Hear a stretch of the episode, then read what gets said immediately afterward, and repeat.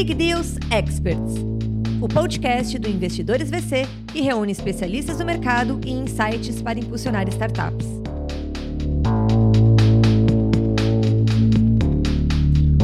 Olá pessoal, sejam todos bem-vindos ao Big Deal Expert.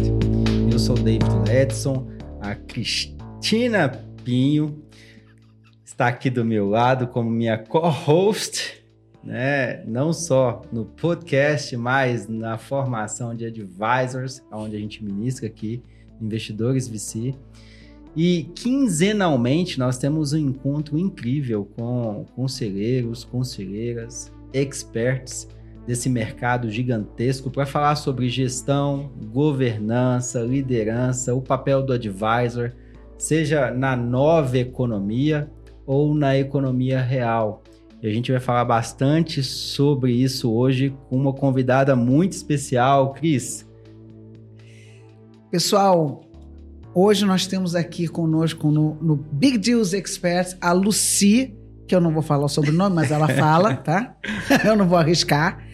Então a Lucy está aqui com a gente hoje para conversar sobre a carreira dela, sobre as suas histórias e a gente então bater um papo aqui. Vamos ver aqui como é que a gente vai extrair da Lucy o melhor que ela tem para dizer para nós aqui com relação à sua vida, à sua carreira, aos seus desafios e a gente então possa deixar para vocês uma mensagem legal. Lucy, seja muito bem-vinda. Obrigado por ter aceitado esse, esse nosso é, convite.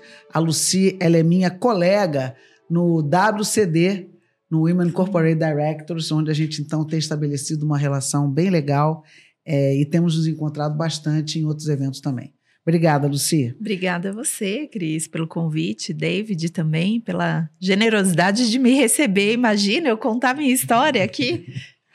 Muita muito, coisa. Muito bom. Luci, para a gente começar, eu queria que você, na sua apresentação, você já falasse também da sua trajetória e contasse para nós um pouquinho da sua história. Tá bom, vamos lá. Eu sou a Lucy Pambukjian, só ah. porque você não falou meu sobrenome, eu vou falar. agora eu aprendi. E, e, essa sopa de letrinhas, as pessoas sempre me falaram, Lucy, sopa de letrinhas, né? Essa sopa de letrinhas é, na verdade, meu sobrenome de solteira, né? Que eu herdei dos meus pais, né? Do, do meu pai em especial, e é um sobrenome armênio. Então, se eu for começar a falar da Lucia aqui, é, e falando muito assim, né, é, de maneira muito assim transparente, eu sou a Lucy, neta de sobreviventes do genocídio armênio, que conseguiram bravamente resistir a, a todas as intempéries e chegar no Líbano, que é onde eles se estabeleceram, tanto a família do meu pai quanto a da minha mãe. E meu pai nasceu da família dele, né, em Beirute, minha mãe um pouquinho mais afastada de Beirute, mas é, no Líbano também.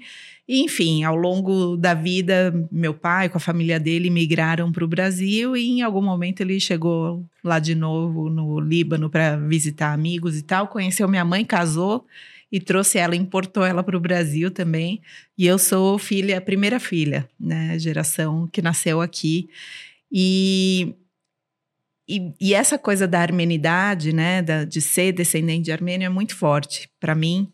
E eu acho que trilha muitas das coisas, né, que eu hoje olho para trás, nesses 48 anos de vida que eu tenho e olho para trás na minha trajetória, acho que muitas das coisas de resistir, de não se entregar, de mesmo que te, tentem te diminuir, você não, é, não, não se deixe esmorecer, vamos dizer, por tudo que está acontecendo à sua volta. Acho que é um pouco, eu diria, desse DNA dos armênios que conseguiram sobreviver a um genocídio. Para quem quiser depois saber do genocídio, só dá um Google genocídio armênio e vai saber de tudo. Mas é, e eu cresci na comunidade armênia aqui em São Paulo, tem uma comunidade razoavelmente grande. Estudei na escola, então meu primeiro idioma não é português, gente, é armênio. Então eu estudei e fala, falava já desde pequenininha, mas depois estudei, então sei escrever, ler e terminei a escola armênia, né, que a gente tem aqui em São Paulo, só no colegial. E aí eu fui para a faculdade. Mas antes disso, assim, essa é a parte um pouco turning point, que eu acho que começa a minha carreira. É, quando eu tinha 14 anos, meu pai faleceu. Teve um problema de coração e tal, e faleceu. Eu sou a irmã mais velha, minha mãe é importada, como eu já falei aqui, mal falava português. Aí a gente se segurou. Meu pai morreu exatamente um mês depois do plano Collor. Então a gente não tinha nem Meu dinheiro. Deus. O dinheiro estava todo o que tinha de dinheiro foi ficou, tomado. foi tomado. Então, por um tempo, minha mãe vendeu carro, umas coisas, a fábrica do meu pai já estava para, né, não estava mais funcionando. A gente conseguiu viver alguns meses lá com o dinheiro que tinha, aquela coisa de acha no bolso do terno do meu pai, Deus. um pouco de dinheiro, mas com inflação, hiperinflação daquele tempo, né? Sim. E depois de um, um ano, mais ou menos, todos nós, eu, meu irmão, minha mãe, saímos para trabalhar. E eu fui trabalhar em loja de shopping, né? Graças aos armênios da comunidade que me deram emprego, um de caixa, o outro de vendedora e tal. Eu consegui trabalhar e aí estudava de manhã, saía da, da escola, quando todas as minhas amigas iam para casa fazer trabalho em grupo, eu ia para o trabalho. E saía do trabalho 10, 10 e meia da noite e pegava ônibus, enfim, e voltava para casa. Então, teve essa coisa da vida dura, mas Gente, eu sou de um tempo que a gente não pensava, ah, não, não tá compensando ganhar. Não existia isso na nossa cabeça. A gente só ligava o turbo e ia, né? Tinha que engatar primeiro e vamos, né? E aí eu, todo dia, mesma história. Acorda de manhã, é, vai para escola, depois vai direto para o trabalho, fica até, chega em casa às 11, 11 e meia da noite, janta, toma banho, dia seguinte a mesma história. E isso eu acho que me forjou um pouco para, em algum momento, uns dois anos depois, eu me dar conta de que, ah, não, eu quero trabalhar num escritório, né? E por sorte, por coincidências da vida, um vizinho lá estava. Ele trabalhava na Bolsa de Valores e precisava de uma recepcionista. E aí a esposa dele veio falar com a minha mãe se eu queria, e aí eu aceitei, fui lá, fiz entrevista. Depois de um mês me avisaram, você foi selecionada. E eu comecei a minha carreira, gente, como recepcionista na Bolsa de Valores, minha carreira no mercado, assim, sem ser vendedora e caixa de loja de shopping, né? E acho que as coisas deram mais certo do que parecem, porque eu era das recepcionistas a que falava um pouquinho de inglês. E, enfim, acho até parênteses aqui para contar essa coisa do inglês, acho que tem muita relação com o idioma, ouvido para idioma que eu tinha desde pequena, por ter, né, ter convivido com português e armênio ao mesmo tempo e falava lá meu inglês mais ou menos, assim, aquela coisa bem básica, mas, gente, eu entrei na bolsa em novembro de 94. Era, se vocês, né, para quem está né, conectando com, com os fatos do momento, a gente estava abrindo o mercado para investidor estrangeiro. Então, apareciam na bolsa investidores estrangeiros falando inglês. E eu era a única recepcionista que me virava assim no inglês um pouquinho. Então, isso também me abriu portas. Depois de um tempo, eu é, já estava aí fazendo faculdade. Na época da faculdade era o contrário. Eu trabalhava durante o dia e ia para a faculdade à noite. E uma mulher que estava lá na faculdade, que também trabalhava na Bolsa, ela era responsável pela área de que cuidava do sistema de telecomunicações da bolsa, porque telecomunicações naquele tempo era o pregão se comunicando, o pregão da Bolsa de Valores, né? Tinha pregão naquele tempo, pregão se comunicando com a mesa da corretora. Então a gente administrava aquelas linhas todas, né? Os telefones dos operadores, as linhas de dados de transmissão de informações online. E eu cuidava disso, né? Fui, ela me, me convidou para trabalhar com ela, ela teve uma baixa lá na equipe e ela achou que eu era esforçada, porque eu ia para a faculdade à noite e tal, então eu deixei de ser recepcionista para ser assistente no, nessa área e cuidava disso. E depois, né, dessa história que eu acho que eu sempre gosto de contar porque é a origem de tudo, acho que teve muito trabalho depois disso para eu chegar onde eu tô hoje, né? Mas é, é uma coisa de não desistir. Eu lembro que as outras recepcionistas, algumas saíram. É, teve um processo que algumas foram promovidas, mas ficaram em áreas muito de back-office. E eu não me contentei com aquilo. Eu trabalhava bem, fazia o que eu tinha que fazer, mas eu sabia que eu queria mais. E em algum momento, de novo, por conta do meu inglês, teve um processo de seleção lá para uma área que era a área mais legal. Assim, se você em 94, quando eu entrei, me perguntasse de tudo que você viu aqui, o que, que você acha mais legal? Eu ia te falar trabalhar na área de projetos especiais. E se você me perguntasse por quê, eu ia falar porque tem aquelas mulheres que pisam forte no chão e que vêm buscar os investidores estrangeiros, dão a mão assim, dura assim para eles, e elas só falam follow me, e fica aquele monte de investidor estrangeiro que nem uns cachorrinhos andando atrás delas. Bom, eu fui para a área de projetos especiais em 98, final de 98, teve um processo para ser assistente lá da área, de novo por conta do inglês eu fui selecionada, eu acredito que por conta do inglês, né? Mas é, porque me falaram isso, mas talvez tenha tido outros motivos também.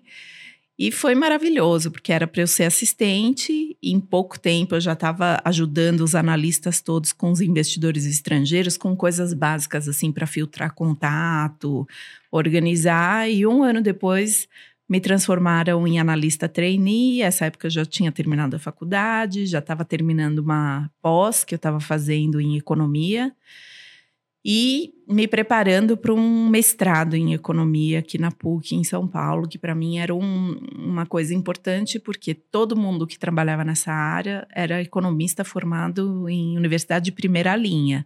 E eu não tinha feito universidade de primeira linha e era administradora de empresas, né? Então foi um processo muito importante para mim, uma coisa assim de saber que eu estava chegando longe e junto com isso, cuidando de investidores Primeiro os da América Latina, que todo mundo ficava mais com investidor estrangeiro, gringo mesmo, da Europa e tal. E aí os da América Latina eu acabava ficando mais próxima, porque eu também dava uma é, um somebody love, assim, no portunhol, né? O, de novo, idioma aqui, né? Eu não tinha feito nunca aula de espanhol, mas tinha amigos na Argentina e tal, e aí eu falava mais ou menos um portunhol lá, então eles deixaram eu ficar responsável por algumas das coisas de América Latina, em especial federações. E Gente, depois disso, assim, eu acho que o grande marco vem em 2004, quando eles decidem, a Bolsa decide criar a área internacional, uma diretoria internacional. E aí chamam de volta uma diretora que tinha sido gerente da área de projetos e saiu do Brasil para estudar, fazer um MBA. Talvez você conheça a Cristiana Pereira, também está com a gente na WCD. Uhum. E, e aí a Cris voltou para o Brasil, eles convidaram ela para criar essa área internacional e ela me convidou para trabalhar com ela. E foi um momento assim de startupar. Aí a gente estava criando uma área do zero, né? Eu com ela e foi muito bom. A Cris, assim, as oportunidades que eu tive de mulheres como aquela que me selecionou quando eu para eu deixar de ser é, secretária, depois pra, uh, de, de, eu ser recepcionista, depois na área de projetos também foi uma mulher, Maria Helena Santana, que é uma mulher que eu admiro demais, depois virou a primeira presidente da CVM, mulher a Cris Pereira. Então, só tenho mulheres maravilhosas, assim, que abriram portas e me deram oportunidades na vida. E aí, a partir de 2004, minha carreira fica bem investidores estrangeiros, até eu virar depois passar por todo o processo, analista trainee, analista, quer dizer, quando eu fui para a área internacional, eu era analista júnior já. Aí pleno, depois analista sênior, aí veio a fusão BMF Bovespa, né? Eu era Bovespa na época. Aí na BMF Bovespa, naquela, quando é fusão, gente, não sei se vocês sabem, mas né, metade vai embora, né? Junta todo mundo, mas metade acaba saindo. É. E nesse processo eu não só não saí, como me deram uma gerência, né? Depois a gerência internacional ficou comigo num momento super importante para a bolsa, que era de abertura e expansão internacional de fato. A gente tinha dois escritórios da BMF, um na China e outro em Nova York, mas a gente reformulou, redefiniu segmentação. E aí eu aqui em São Paulo era a pessoa com a minha equipe, uma pequena equipe que eu tinha, que fazia essa coisa de segmentação, definir estratégia para cada um dos escritórios, e os escritórios implementavam essas coisas localmente, né? E a gente abriu um escritório em Londres nessa época, em 2009 mais ou menos. E para abrir esse escritório, a gente até nos permitiram abrir, assim, meio que alugar uma salinha e colocar uma placa, mas a gente tinha um tempo lá para fazer, é, para pedir uma autorização regulatória como bolsa estrangeira reconhecida no mercado de UK, né, no Reino Unido. E também ficou meio uma coisa de, ah, o escritório vai fazer, sei lá que área vai fazer. E no fim, chegou uma hora que tinha um deadline de três meses lá para terminar o prazo. E aí o diretor que estava na época responsável pela área internacional, ele olhou para mim e falou: "É você". Não, mas veja bem, fulano ia fazer, já falei, a partir de agora a responsabilidade é tua, você tem até 30 de outubro para terminar esse negócio. Esse negócio era em julho quando ele me avisou. Aí paramos tudo, né? Reorganizei a equipe, você ficar com investidores, você não sei o quê, e você, que era um menino, que era o meu braço direito, Davi também chamava. Falei, você e eu full time nesse negócio. E fomos, e fizemos. E antes do prazo a gente entregou. Então, aquilo me qualificou para ser depois, no, na rodada do ano, assim, na virada, quando saiu aquele diretor, a pessoa do internacional. E para mim, assim, é uma história de 20 anos, tudo que eu estou contando aqui dessa história da bolsa, começou em 94, terminou em 2014 e assim, muito feliz, com várias coisas, muito aprendizado no meio de tudo isso, mas muito feliz. E depois fui para a bolsa do Chile, né, porque eu já fazia internacionalização e aí um cliente que era a bolsa do Chile me chamou para trabalhar com eles. Depois na pandemia eu voltei para o Brasil e aí a história continua, que foi quando eu acabei juntando as pontas e chegando aqui na WCD. Mas minha história na WCD, que é uma organização é mundial, né? Começa em 2016, lá no Chile ainda, quando eu, enfim, por várias coisas que estavam acontecendo no mercado e iniciativas com diversidade, a WCD acabou se aproximando do que eu estava fazendo e eu acabei me tornando associada lá no primeiro momento. Depois eu migrei para cá em 2020, Entendi. quando eu vim para cá. Bom, pessoal, eu quero só dizer uma coisa para vocês. A Lucy, a Lucy falou um negócio aqui muito interessante, né? Eu não sei se foi sorte e tal. Eu tenho uma frase que meu marido gosta muito de repetir, eu acho super legal. Quanto mais eu trabalho, mais sorte eu tenho. É verdade, é real, real. Não é? Tem, uma, tem uma, um outro, uma outra frase que é semelhante a essa: é quanto mais cedo eu acordo, mais sorte eu tenho. É verdade. Mas quer dizer a mesma coisa. É então, verdade. na verdade é isso, quer dizer, você demonstra a sua dedicação, o seu trabalho e tal, e é claro, a pessoa vai olhar, poxa, mas essa pessoa tem um valor absurdo. E uma outra coisa que eu quero dizer é assim, a Lucy, a Lucy é muito humilde, mas ela é o inglês dela é perfeito e o espanhol também. então, assim, fique claro, tá? Que eu tenho, por exemplo, é, eu fico muito nervosa se eu tenho que fazer alguma apresentação em inglês, porque não é uma língua, para mim, é, naturalmente que eu uso todo dia, ou não é nem sequer uma segunda língua minha, é simplesmente uma língua que eu aprendi mais tarde. Espanhol, então, nem se fala. Eu fui agora para o Atacama, ataquei de Portugal com um espetáculo, né? Mas é isso. Então, assim, é, é, claro que tem muito valor o fato de você ter é, também tido. Assim, a gente sabe o quanto que valor tem em vários lugares, né? De você falar mais de uma língua, né? Sim. Então, eu, eu, eu, por exemplo, fui educada no francês. A minha mãe queria que eu fosse uma dondoca prendada. Então, Deu para ver, né? Uma isso. dondoca. Aí a dondoca prendada resolveu fazer engenharia mecânica. e eu não sabia nada de inglês fazendo engenharia. Olha que absurdo. Aí eu tive que estudar as pressas, Sim. porque eu passei no vestibular falando francês. Uau. Mas isso é só uma coisa. A outra coisa também que eu adorei essa coisa de você falou é, na, naquele tempo, gente, não tinha esse negócio de não vale a pena ir trabalhar por esse salário. Não é? Mas não é? Que coisa hoje? absurda. Eu fui recepcionista também durante muito tempo. Dura. Duraça, duraça, sim. Gente, é, era vender o almoço para comprar janta. mas era? olha, porque eu fiz opções que eram opções é, mais complicadas. Eu tinha que segurar sim. a opção que eu fiz. Eu fiz opção de casar cedo e ter um filho. Fiz opção de não fazer engenharia. Fiz opção de ir para a área é, artística. Ah, minha filha, a dureza ali, meu pai era uma pessoa muito generosa, claro, mas ele não era rico. É. Então, é claro que em alguns momentos eu tive que. É, então, fui recepcionista de, de empresa de locação de automóvel. Ai, que demais! Sério mesmo. Mas imagina, você tinha que lidar com estrangeiro, imagino, quando chegasse no Rio de Janeiro para alugar carro. Com estrangeiro. Isso, exatamente. Que demais.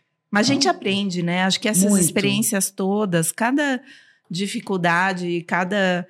é, e forja. saborear também cada, cada coisa legal que acontece na sua vida, eu acho que vai te forjando e te preparando cada vez mais. Hoje, eu, em junho, nós- assim, ela tá contando do inglês e do espanhol, né, Cris? Porque a gente teve juntas num Sim. evento em junho, que era o evento anual da WCD. Eu tava me cagando. Oh, desculpa. eu tinha que fazer uma palestra em inglês. Eu tava Mas ela foi completamente perfeita, tensa. perfeita, ela arrasou, gente. Aí no final, quando você tem assim uma admiração por uma pessoa que fala, quer dizer, minha admiração pela Lucy não é só porque ela fala o inglês muito bem, mas por todas as outras coisas, pela inteligência dela, né, pela presença dela.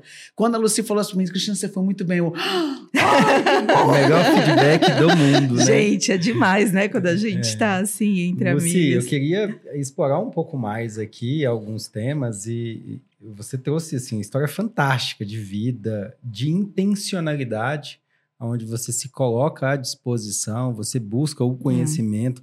Vários momentos você trouxe, o inglês não era tão bom, mas ele evoluiu. Você se colocou à disposição, você escolheu querer participar, transformar a sua história e fazer diferente. Sim. E para alguém que vem de outra nação, tem uma outra cultura, não tinha ali, né, um amigo para empurrar ou alguém para ajudar, você precisa ser muito competente. Sim. E na sua história, resiliência, né, buscar esse autodidatismo, buscar aprender um novo, foi algo que foi uma constância. sim. E é ainda, né? Pelo que a Cris conta, pelo que É. você compartilhou. Como que você tem percebido isso hoje nas novas gerações, nos conselhos que você participa, nos empreendedores? Isso é algo inato, isso é algo aprendido, isso é algo que é possível ser desenvolvido, essa vontade, essa fome, essa intencionalidade. Você fala armênio, inglês, espanhol, português e outras Isso. línguas, né? Até E- fiz aula de chinês, uma época de Meu mandarim. Deus do céu. porque eu cuidava da operação na China também, enfim. Mas... Mas, isso é muito rico explorar, porque hoje nós temos menos de 5% da população brasileira fala inglês ou fala uma segunda língua, é, pelo menos de business aí. Sim, E é uma necessidade real. E muito disso começa nas escolas, verbo to be abandonam. Ninguém É. quer saber. É. E vem uma necessidade e a pessoa fala: e agora? O que, que eu faço? Perde a oportunidade. é, Você, diante do desafio da oportunidade, você desafiou sim. ah, e conseguiu ali galgando novas posições e construiu a sua própria carreira. Isso Sim. é valiosíssimo. Mas sabe, é, David, eu acho assim. Primeiro, acho que a gente tem que se desafiar sempre. Acho que como ser humano, sair da zona do de conforto e não é assim, ah, eu vou me atirar pelo, não sei, subir montanha. Não é necessariamente isso, né? Do nada você sair, mas todo dia você pensar, eu posso fazer um pouco mais. Essa busca por uma excelência, eu acho que que é uma coisa do ser humano, porque a gente consegue fazer muita coisa que se a gente ficar sentada no sofá assistindo é, streaming, a gente não vai conseguir a- avançar disso. Então, é a gente se lançar um pouquinho a cada dia. Eu conheço pessoas, né? Vou até bem menos do que você está falando. Pessoas de outras classes sociais, de pessoas que hoje estão na condição que eu estava há 30 anos quando começou a minha carreira que me falam: ah, não, mas eu tenho medo de pegar metrô. Eu conheço uma pessoa que fala isso, porque vai para debaixo da terra e eu não sei o que acontece debaixo da terra, eu prefiro pegar lotação, sei lá, ônibus. Se a gente ficar com medo do ir debaixo da terra, ou de pegar o carro, ou de fazer alguma coisa, a gente não vai sair do lugar. A gente tem que meio que se ter um friozinho na barriga de se testar um pouquinho mais todo dia. Eu acho que como ser humanos. E a outra coisa é, que eu também penso, assim, o inglês que você falou. Primeiro, assim, parênteses aqui. Até para os motoristas de Uber que eu pego e começam a me contar histórias de vida do filho, da filha, não sei o que, eu falo, uma coisa que eu te falo, põe no inglês, porque essa criança Exatamente. precisa, com 17, 18 anos, conseguir se virar no inglês. Sem isso, pode fazer o curso técnico, a faculdade, mas vai ser limitado, porque se tiver o curso técnico e a faculdade mais isso, vai ser um diferencial. belo Para mim foi um diferencial. E aí eu quero abrir um pare- outro parênteses aqui, que eu contei isso recentemente para um grupo de mulheres que eu tava. É, porque a pergunta foi, eu falei do inglês, que para mim foi muito importante, elas eram todas gringas, né? E elas falaram, mas com tanta dificuldade que você está contando que você teve, né? Tinha que vender o almoço para comprar janta, trabalhava, sei lá, saía de casa às sete da manhã, chegava quase meia-noite. Que hora que você aprendeu inglês? E aí, gente, vocês vão rir. E eu vou confessar que eu gostava do Bon Jovi, sabe? Tinha uma paixão platônica por ele. Então eu ficava ouvindo as músicas dele no rádio. É, eu gravava, meu pai, o último presente que ele me deu antes de falecer foi num aniversário meu, um daqueles rádios que dava pra gravar a fita. O REC, exato, esse aí, fita Eu cassete, falar, gente. Eu sobre. é, Fita cassete. Acho que não existe mais, mas eu gravava as músicas do Bon Jovi ali e depois ficava escutando, escutando. Aí escutava um pouquinho, parava, escrevia o que eu escutava, tal, para tentar entender o que ele estava querendo dizer naquelas músicas que para mim eram um poema. Eu nem entendi o que estava dizendo ali, mas era- já era um poema para mim. E aí eu ia escrevendo e com o meu dicionário de inglês, aquele da terceira série da escola que a gente comprou, eu ia tentando traduzir. Então, várias construções de idioma para mim foram feitas, eu aprendi assim. Então, quando o investidor estrangeiro chegava e eu falava would you like ou sei lá, expressões desse tipo, construções desse tipo, eu não aprendi na escola, eu aprendi na escola foi o verbo to be, as cores, os números e tal, mas essas construções foram com música. Então é a gente a tentar fazer alguma coisa melhor todo dia, aprender alguma coisa nova todo dia. Tem tanta coisa pra gente Apesar das aprender, dificuldades. apesar das dificuldades, Então, né? A, a mesma, não, não fiz a mesma coisa, eu acho que eu fui um pouquinho mais sofisticada que você. porque eu não tinha dinheiro para ir para o curso de inglês, embora eu É. soubesse que eu precisava de inglês. Então o que, que eu fazia? Eu comprava aqueles, não sei se vocês lembram disso, é do meu tempo, chamava-se Listen Up. Ah, Eram sim, fascículos. sim, vendia Eu na banca, não Isso, era? Eu comprava aquilo e estudava aquilo. Eu lembro disso. Lembra que tinha um, tinha um CD, tinha um disco atrás, sei lá? Tinha. Então eu estudava sozinha em casa aquilo porque eu não tinha condição de fazer um curso, mas aquilo ali eu tinha condição de comprar. Sim.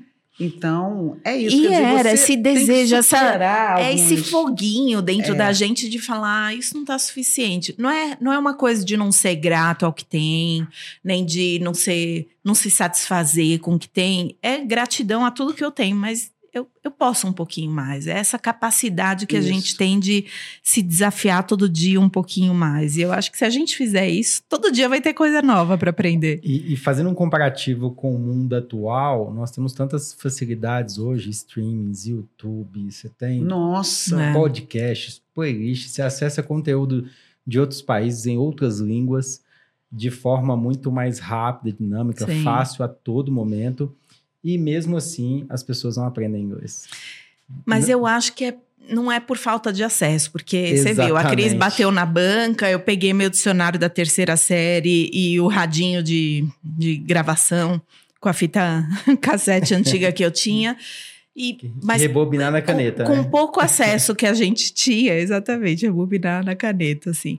Mas com pouco acesso que a gente tinha, a gente corria atrás. Quantos de nós, para ler livros para o vestibular, Machado de Assis, não tivemos condições de comprar o Machado de Assis e a gente ia na, Na bendita da biblioteca. biblioteca pegar emprestado, Ou passava a tarde lá. ou passava a tarde lá lendo, tinha um cartãozinho de biblioteca. Então, a gente fica pensando às vezes, não, precisamos expandir acesso. Eu sou super favorável, mas as pessoas precisam, a gente fala né? inner, né? Tem que ter uma coisa brotando de dentro dela de falar, ah, eu quero mais.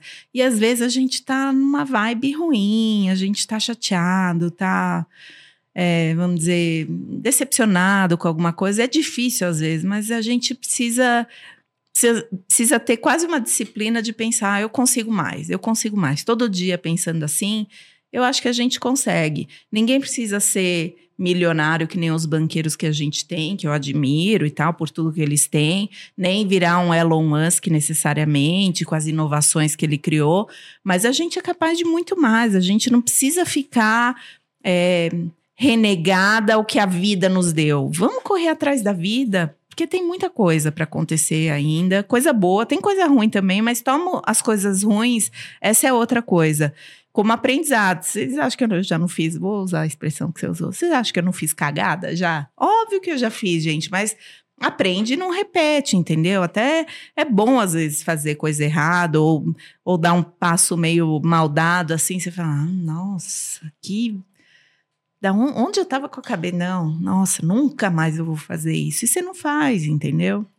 Mas tem que ser uma coisa de dentro. Eu acho que ouvir, por exemplo, podcast ou essas histórias dessas pessoas que estão por aí contando, eu acho que pode despertar um pouco disso é, nessa nova geração que eu sinto que tem um pouco dessa dificuldade. Pode ser um bom job do momento, né? Pode ser um artista do momento, alguém que você admire, que você olha e você fala: nossa, a Taylor Swift chegou tão longe, a Anitta chegou tão longe, eu também quero, entendeu? Não precisa ser dançarina, ou não precisa ser cantora, ou não precisa ser atriz de TV, mas de saber que é possível. A gente tem mas, que. Mas, Luci, você, você falou um negócio logo no início da sua fala, que você falou, talvez pelo fato dos meus pais terem saído de um momento tão difícil e passaram pelo Líbano, que também não era fácil, É, pelo amor lá, de Deus, né? saiu de um negócio horroroso para outro menos pior, mas Sim. também não era o paraíso, sim, né? sim.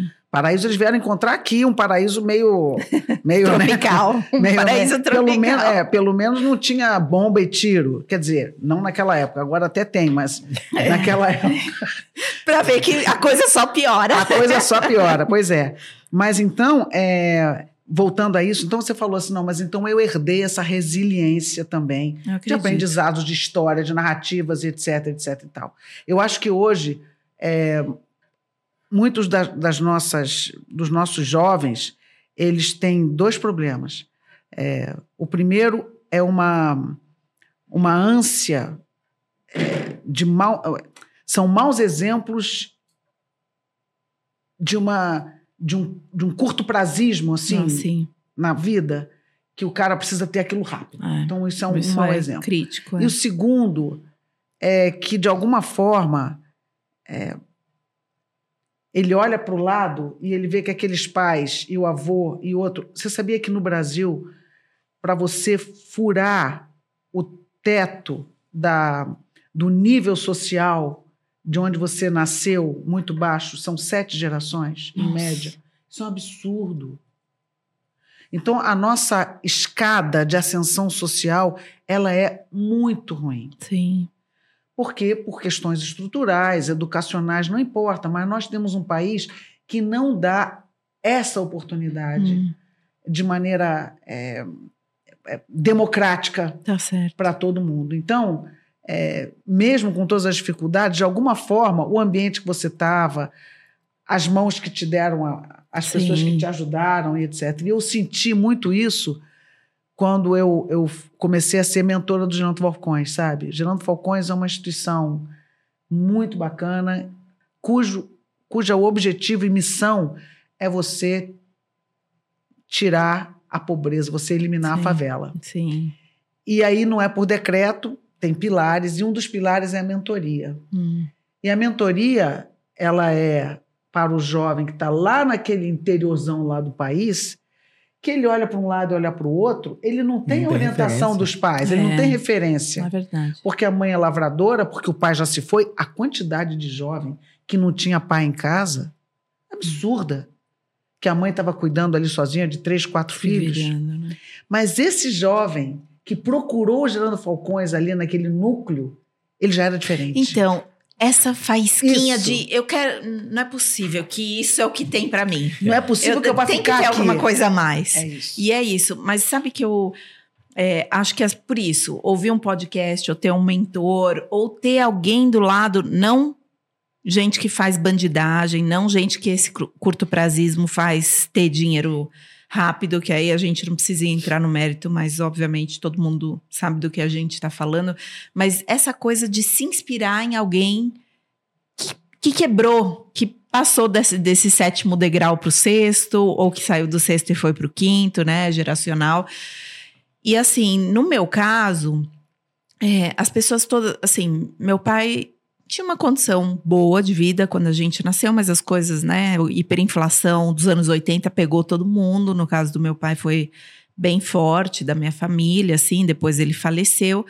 E eu tive várias pessoas que me estenderam a mão. E eu me lembro, eu acho que eu me lembro de, de cada uma delas, assim. Talvez eu tenha esquecido alguém pelo caminho e eu fico todo dia fazendo esse exercício de lembrar dessas pessoas nas minhas orações, porque é, gente que me deu uma carona, gente que é, me abriu uma porta, né, dando um trabalho, gente que me chamou para uma festa que tinha outros jovens que eu não tinha condição de ir e me deram um convite grátis.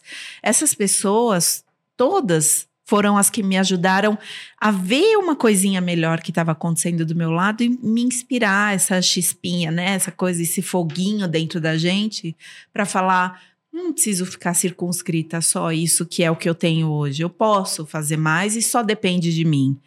É, abrir a minha cabeça, abrir meu, meus horizontes, que essas pessoas me ajudaram a fazer, para mim é fundamental. Mas eu quero falar de uma coisa que eu acho que eu tô não seria justa se eu não comentasse. Primeiro, meu pai era professor.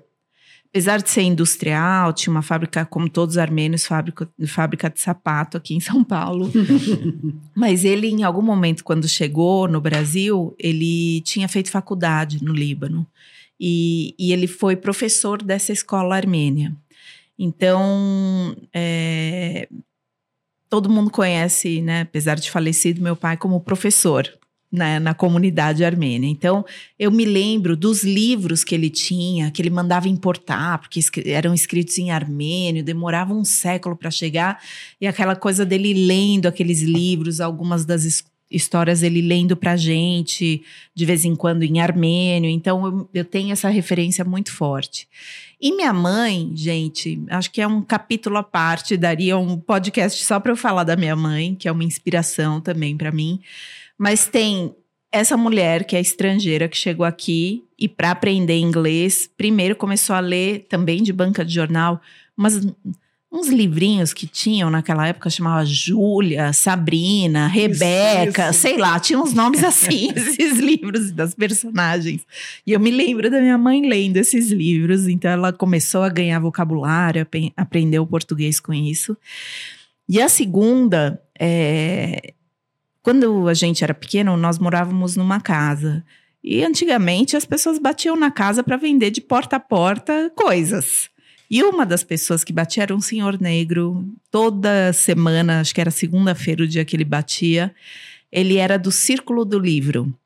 Ele vendia livros. E minha mãe entrou nesse círculo do livro e comprava, acho que, três livros por mês. Eu não sei, tinha uma regra assim, quando ainda meu pai era vivo e ainda dava para fazer esse, esse, tipo de luxo assim.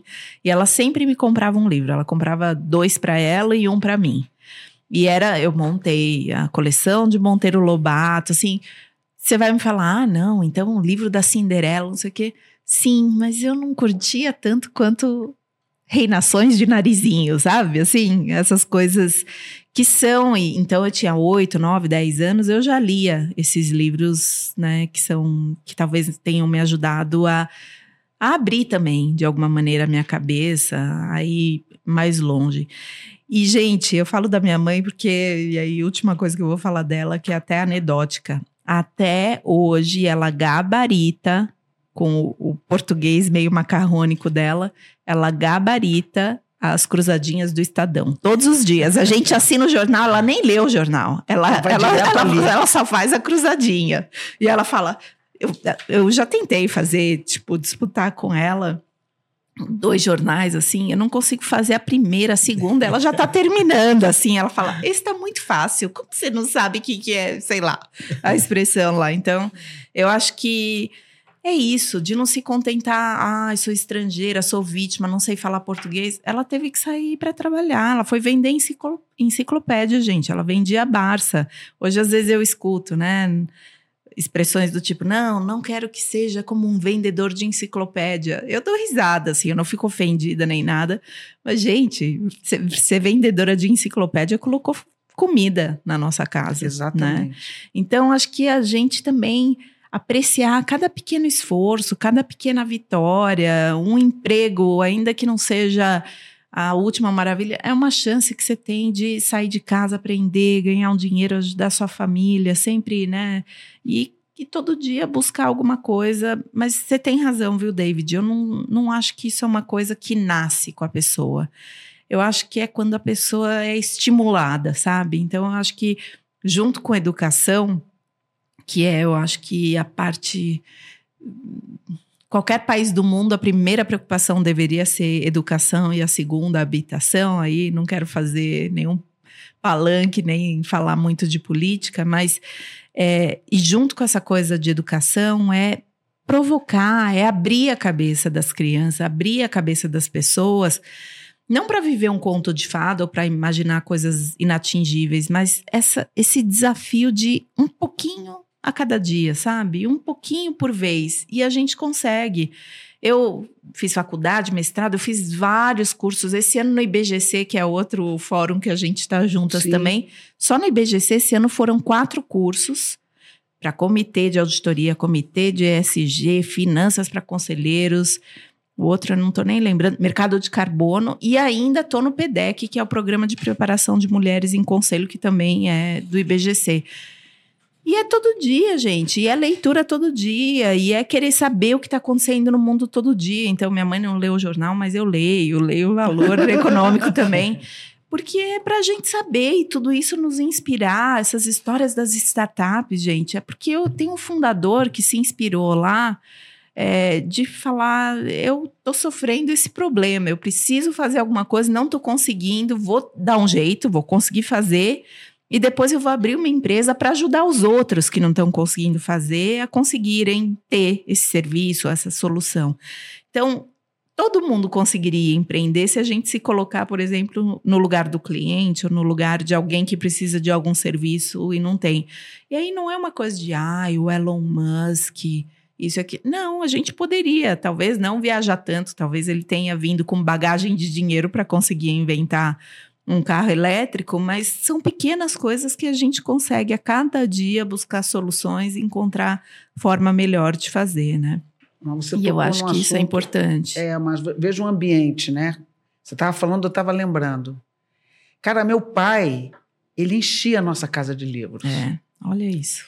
Então eu tinha a enciclopédia da Barça inteira à minha disposição. É. Eu tinha toda a coleção do Monteiro Lobato, inclusive a parte adulta, que eu nunca li. Que vergonha. vergonha total. Só Não, e era de adulto, né? Era a gente de adulto. sabia que tinha um limite. Era o europeu, era o petróleo, adulto. era tudo isso. Então, o limite ali, né, terminava ali. É claro que eu fui ler o petróleo muitos anos depois e tal, né? E aí você descobre que Monteiro Lobato era um homem do tempo dele, né? É. Muito preconceituoso, né? Interessante. Mas tinha seu valor. Enfim, era, Enfim. eram situações que acho que todo mundo tinha. Ele era um homem do tempo dele, Sim. essa é era a verdade. Contexto, né? Histórico, é, tem um contexto. retratava aquele momento. Mas isso de você querer estudar e estar curioso o resto de sua vida é, é uma semente que você coloca na infância, eu acho. Eu acredito também. Não é? é tem, eu tem um elemento que é, o ambiente ele, de, ele é predominante, ele é determinante no que vai acontecer nessas gerações. Sim. É, e eu falo isso com propriedade. Eu morei em favelas, sou de família muito simples, muito humilde, e eu consegui romper. Mas eu rompi é, tem uma série de variáveis. E se você contando, eu fui lembrando aqui do número de pessoas que me ajudaram. Seja com a passagem do ônibus, é. seja com a carona, seja com o lanche, seja com o livro, seja com uma dica, uma orientação, Sim. que hoje nós chamamos de mentoria, é, de direcionamentos de vida. E é, é muito engraçado que tem pessoas que marcaram a nossa vida. Que você pensa, ali foi um turning point, ali foi outro turning point, ali foi. E você vai rompendo. Sim. E você vai desbravando. Mas existe, no fundo, essa chama que você trouxe, essa intencionalidade de querer, de virar a noite estudando, de, de seis a uma da manhã é uma coisa normal, não é uma coisa, nossa, que absurdo, tô sendo explorado é esse o caminho é, que gente, preciso é seguir é para vencer. Mesmo. Não é. E entender que é assim que o jogo funciona. E quando a gente consegue romper e chegar, você vê que valeu a pena. Não é uma questão de é, glorificar a dor, o sofrimento, a jornada, mas entender que o processo importa para o resultado.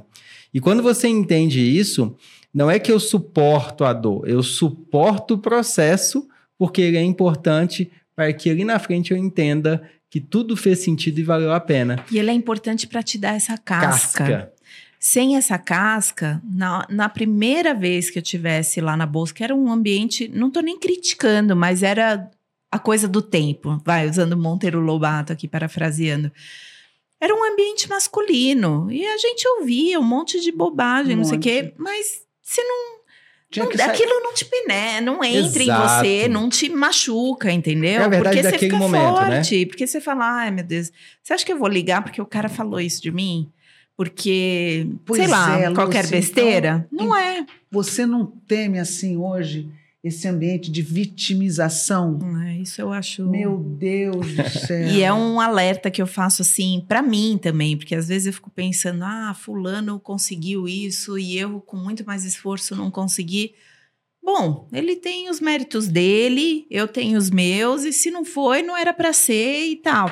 Mas não me colocar, ai, eu não consegui, porque. Não, cada um vai conseguir o que correr atrás, o que der certo, o que for para acontecer o, também. O seu exemplo de 94 a 98, você era recepcionista. Você aguardou, você trabalhou quatro anos é. numa cadeira. Hoje você falar sobre Nossa. quatro anos como ah, é? estagiário, é. trainee ou gerente. O cara quer ser CEO, né? quer ser CEO. Anos.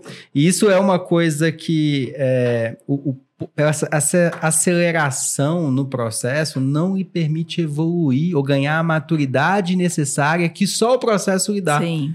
Ah, existe um processo de cicatrização. Não tem Sim. como se acelerar é. ele. Não, você tem razão. De musculatura. Você precisa de uma série de exercícios na academia para ganhar essa musculatura. Não é da no... comecei hoje, é, amanhã eu tô no shape. Tô. É verdade. Tô lindo. Não é. é. assim. Eu vou emagrecer, mudei o almoço hoje, perdi 10 quilos. É, não existe. as pessoas estão esquecendo a importância do processo, focando no resultado final ou no, nos benefícios do resultado final isso tem prejudicado a evolução das pessoas. E aí vem todo um questionamento, porque eu nasci assim, vou crescer assim, vou morrer assim. Não quer mudar o status quo, não quer mudar o seu, a uhum. sua situação. No nosso, no nosso curso, a gente, o David fala muito sobre isso, sobre o processo. E para você entender o processo, tem que medi-lo. Uhum. E aí, quando você mede, você vê o progresso. É, que seja 0,1% por dia. Entendeu? E aí você orienta o founder, né? De forma que, olha, ele está indo pelo caminho certo Sim. ou não, e por aí vai. Então o founder ele tem que entender, e é isso que também a gente fala muito forte no nosso curso, que as métricas importam. Total. E que, portanto, também a governança tem que permitir que você meça, apresente, acompanhe, oh. o seu advisor também te ajude. Sim. Então, este processo ele tem que estar ali sob controle, porque senão a pressão da, da, da, da, do ecossistema de startup, que nasce com uma filosofia bem bacana, né? Vou é, é, falhar rápido para poder aprender e etc.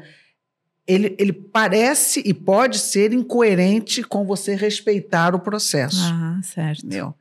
Leva então, tempo, as coisas leva, As coisas tempo. têm que levar tempo e você tem que ter persistência. Foi outro assunto também é. que a gente é. hoje tratou. E não é porque uma startup, aí trazendo um pouco disso, né, coisas que eu observo. Semana passada a gente teve o, o congresso do IBGC, a gente levou algumas startups. Não é porque uma startup é, foi rápida em conseguir um M&A ou uma saída na bolsa que ela é, necessariamente passou por todas essas etapas que são as que dão casca. Então, acho que a gente prestar atenção, principalmente quando tem um pouquinho de roteiro pronto, vai, eu não sei se é o caso de vocês, mas eu imagino que sim, porque quando a gente está falando de cursos, mercado financeiro, mercado de capitais em especial, a gente tem aquela coisa de startup, depois conseguir financiamento, né, friends and family, anjo, série A, série B, enfim, até conseguir chegar no IPO, ir para o novo mercado da bolsa, né? Que eu conheço bem essa parte, leva tempo, não é? Você não consegue, não, eu já quero me preparar porque eu vou fazer o IPO no ano que vem. você- e olha- eu já quero ter toda a estrutura do novo Você- mercado. Não, você não consegue E fazer olha, isso, tem uns mesmo que você malucos que, queira. são assim, tá? Tem founder que já pensa assim, não, vou sair do Brasil para os Estados Unidos. Quantas vezes você já ouviu isso? Algumas dezenas. É. Não, eu, assim, dentro dessa carreira toda, especialmente na área, lá na Bolsa, é, eu sou bem especializada em internacionalização, né? A gente fez essa coisa toda de atrair investidores para o Brasil e de abrir operações internacionais. Então, conheço bem infraestrutura de mercado financeiro e tal. E uma coisa que eu vejo é que es- esse exemplo que você deu, não, eu quero abrir um escritório, no nosso caso, em Londres. Ah, você pode, vai lá, bota uma plaquinha, mas isso não te dá autorização para você sair prospectando negócios, por exemplo, né? Então, é de novo, estamos falando do processo. Você tem que ir, bater na porta do regulador, fazer o beijamão. Eu fazia isso com a China, por isso que eu sabia umas palavras meio. Fazia a aula de mandarim lá para conseguir quebrar o gelo com eles, falar algumas palavras, porque aí você vai aprendendo como fazer relacionamento, porque cada mercado, cada interlocutor é de um jeito, você tem que entender a leitura desse mercado, né? Conseguir ler para poder se relacionar. Você é que tem que embarcar, você que tem que tá, tá querendo entrar no mercado do cara, você tem que entender como as coisas funcionam. E não é porque uma empresa abriu uma operação no Brasil que está indo bem e ah, vou internacionalizar que, que é assim simples. Você tem que estudar o mercado. Dois, você tem que ter feito um processo, talvez, de sair de São Paulo e ir para outros estados para ver se testar a sua hipótese, a mesma que você tem aqui, funciona em outros lugares. Porque sair daqui do Brasil, por exemplo, para fazer operações no Chile, dependendo do mercado que você está, é muito diferente.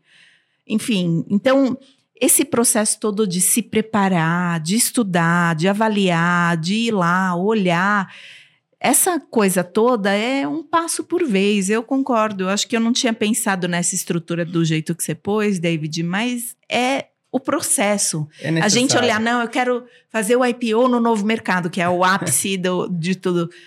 É, mas você tem que se preparar. Sua empresa tem que estar montada, a organização dela, a governança dela de tal maneira que não adianta você só falar na véspera, quero ir para o novo mercado, vou fazer um IPO, se você nem, nem fez investor education, nem saiu para falar com, com mais de um é, banco, Foi o assessor. malucos do WeWork fizeram. Lembra Bom, disso é, no filme? é, é. Quem quiser aprender alguma coisa e ter essa- esse foguinho de dentro e, e ver na, no streaming essa história, vai aprender, É né? O que não fazer, é. O que né? não fazer. E tem muitos exemplos. Quando a gente fala tanto de carreira quanto de startup, qual o seu propósito? Qual o seu porquê? Qual a razão pela É. qual você faz E- o que você faz? E para isso você precisa desenhar uma estratégia para que você chegue nesse objetivo.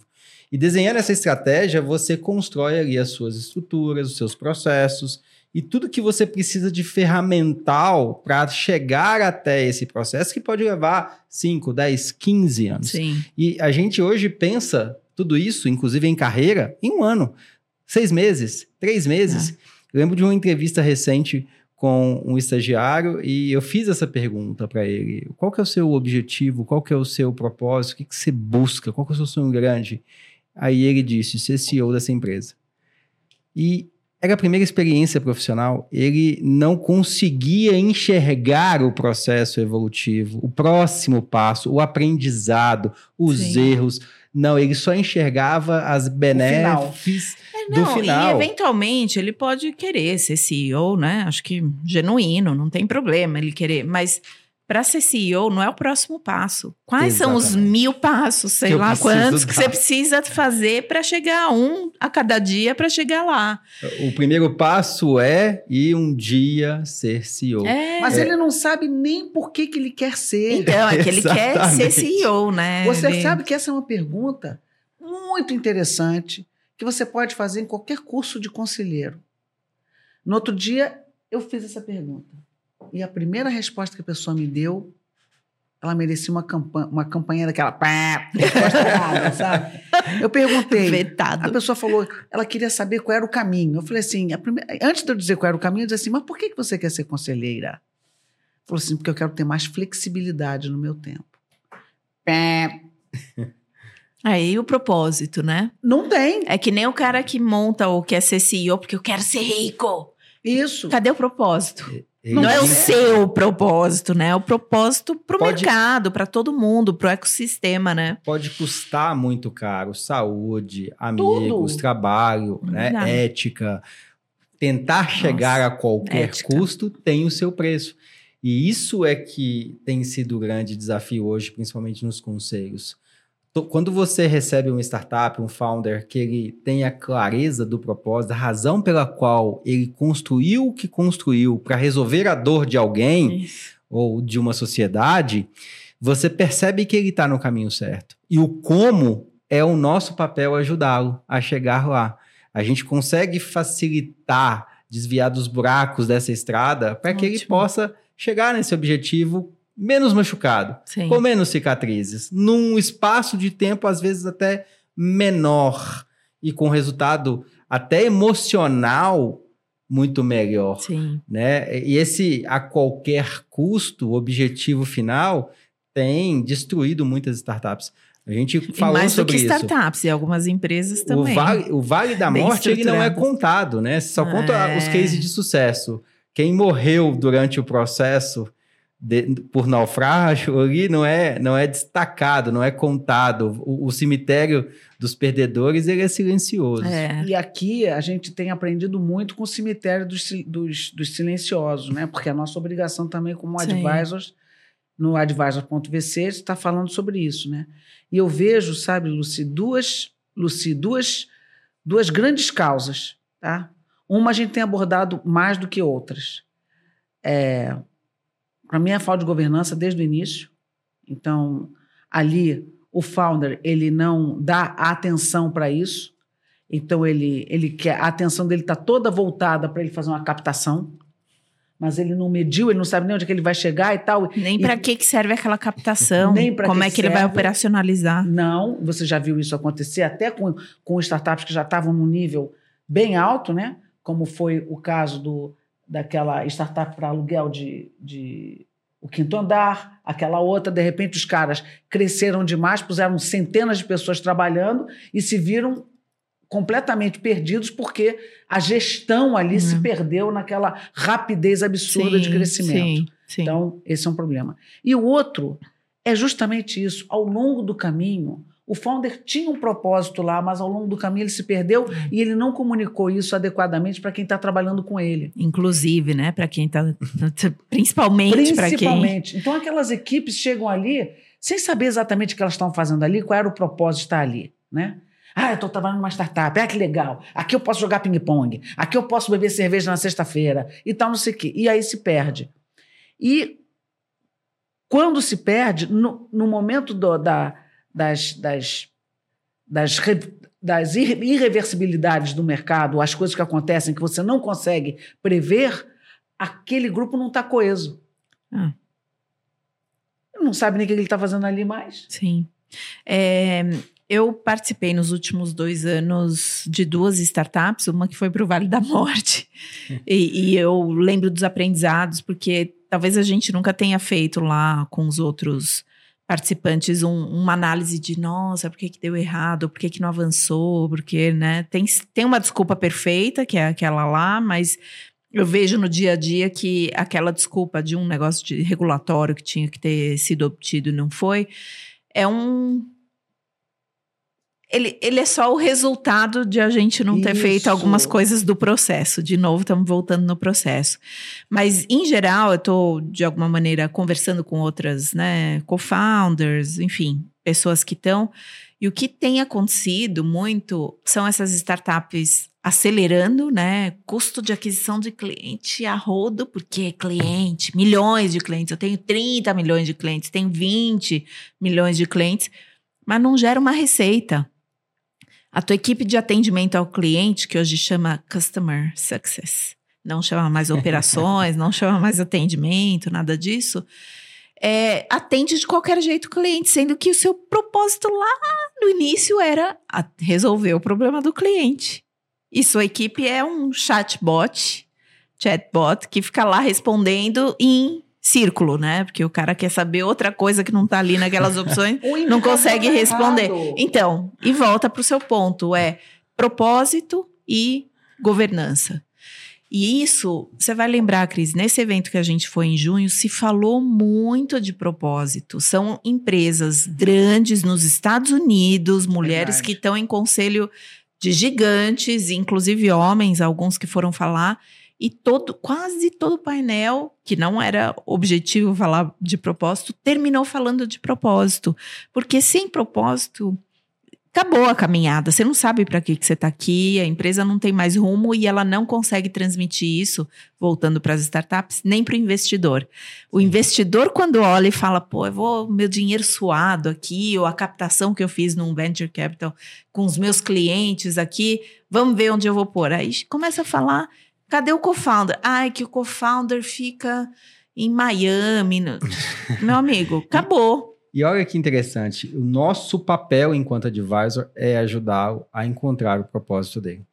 Porque se ele não entender para onde ele vai, qualquer lugar vai levar ele para lugar nenhum. É. Ele vai dar muita volta, navegar, gastar energia e esforço e não vai conseguir entregar resultado para ninguém. E ele não entende por que, que ele não consegue melhorar a receita, os números, crescer ou até mesmo mostrar o resultado pelo qual ele veio. Tem um papel essencial ali dos advisors enquanto ajudar os founders a clareza de propósito Sim. sabe? E tem processo para isso, tem método, é necessário governança, é necessário esse conhecimento sobre a Sim. importância de se ter essa direção e de saber como seguir esse papel. A gente está caminhando para os finalmente, Lucy. Ah. Queria te ouvir, assim, qual seria o conselho? É muito difícil compilar toda a sua história, toda a sua experiência, tudo que você construiu ao longo desses anos. Mas se você pudesse mandar uma mensagem para os empreendedores quanto a um papel que o advisor pode ter na vida deles, na empresa deles, qual seria? De que forma você acredita que um advisor pode ajudá-lo? Eu acho que, assim, quando a gente olha esse mundo, não só de startups, né? O mundo, a vida, a gente não faz nada sozinho. Ninguém consegue fazer nada sozinho. Então, hoje a gente chama, né, a expressão bonita é stakeholder, né? Mas, na verdade, a gente precisa de parceiros na jornada. É o parceiro advisor que vai ouvir sem criticar, né? Mas com, com um olhar crítico ou com uma, uma mensagem crítica, mas não para criticar, assim, né?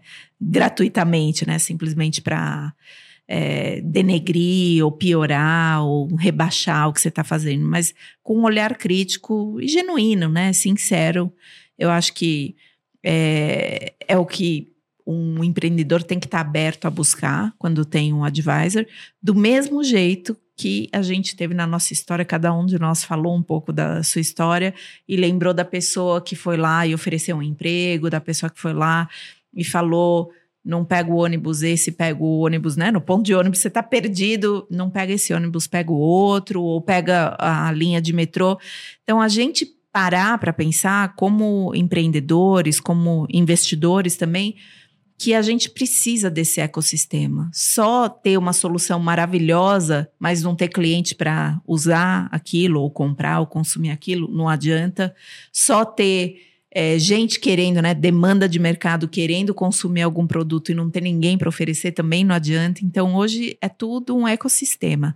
Se a gente não se der as mãos um para o outro com sentido verdadeiro, né, genuíno de um querer ajudar o outro e que no final, né, a gente conseguindo colocar a coisa de pé todo mundo sai ganhando, é o tal do win-win situation, que a gente fica meio desconfiado, porque não é possível, alguém tá ganhando, outro tá perdendo. Não, nesse caso, a gente está falando, quando as coisas são construídas em rede, com esse olhar sistêmico da gente não ficar perdido achando que só a gente sabe de alguma coisa, tem muito mais valor, porque coisas, quando a gente está muito focado, e aí, de novo, vou trazer um pouco da experiência que eu tive nos últimos três anos com inovação financeira, vai.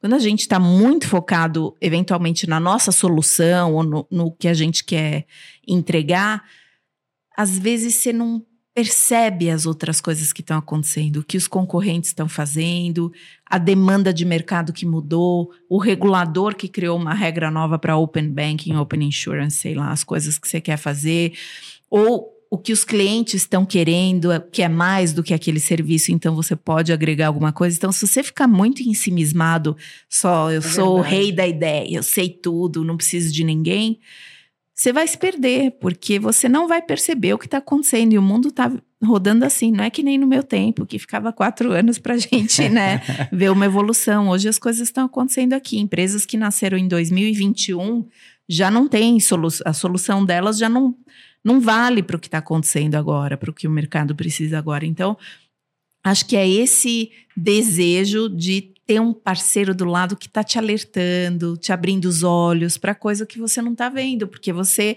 né, se tudo der certo, você está tão focado no teu negócio que o que está no ecossistema você não está percebendo. Então, aceita ajuda, aceita ajuda. Do, do parceiro que está do lado, porque se ele, principalmente se ele também se beneficia como ecossistema dessa solução ou do seu sucesso, eu acho que é um ganha-ganha para todo mundo, né? É.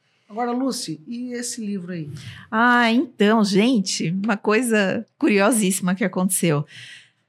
Para resumir essa história, em 2020, naquele monte de lives que a gente fazia para se conectar com as pessoas, e para mim foi particularmente difícil 2020, porque eu sou uma pessoa de relacionamento, né? Minha história toda de relacionamento na minha trajetória. Eu voltei em 2020, logo começou a pandemia e eu não tinha como me reconectar com as pessoas.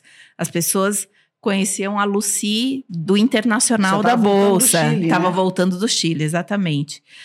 E, enfim, é, por conta de muita coisa de ESG que eu tinha feito no Chile, eu fui convidada a participar por uma colega, uma amiga, de um grupo de mulheres de impacto aqui no Brasil. Então, a gente acabou se conhecendo nas lives que fazia de quinta-feira à noite, cada uma com a sua taça de vinho, falando das suas vulnerabilidades, do que está pensando, dos medos, aquela coisa muito de sororidade que eu tenho Sim. certeza que você, Cris, os homens eu não sei dizer, mas eu tenho certeza que a Cris Sim. vai conectar com isso, porque a gente viveu muito disso. E aí, numa dessas histórias, a gente eu acabei comentando uma passagem minha lá na bolsa quando não podia. Existia pregão, gente, não, mulher não podia entrar no pregão, e eu levava os investidores estrangeiros, tinha que pedir uma autorização, e um dia o investidor estava com pressa, não queria ir no pregão, mas na hora que a gente passou na portaria, ele falou: que, que é esse? What's this noise? Né? Que, que é esse barulho? Eu falei: Ah, é o pregão.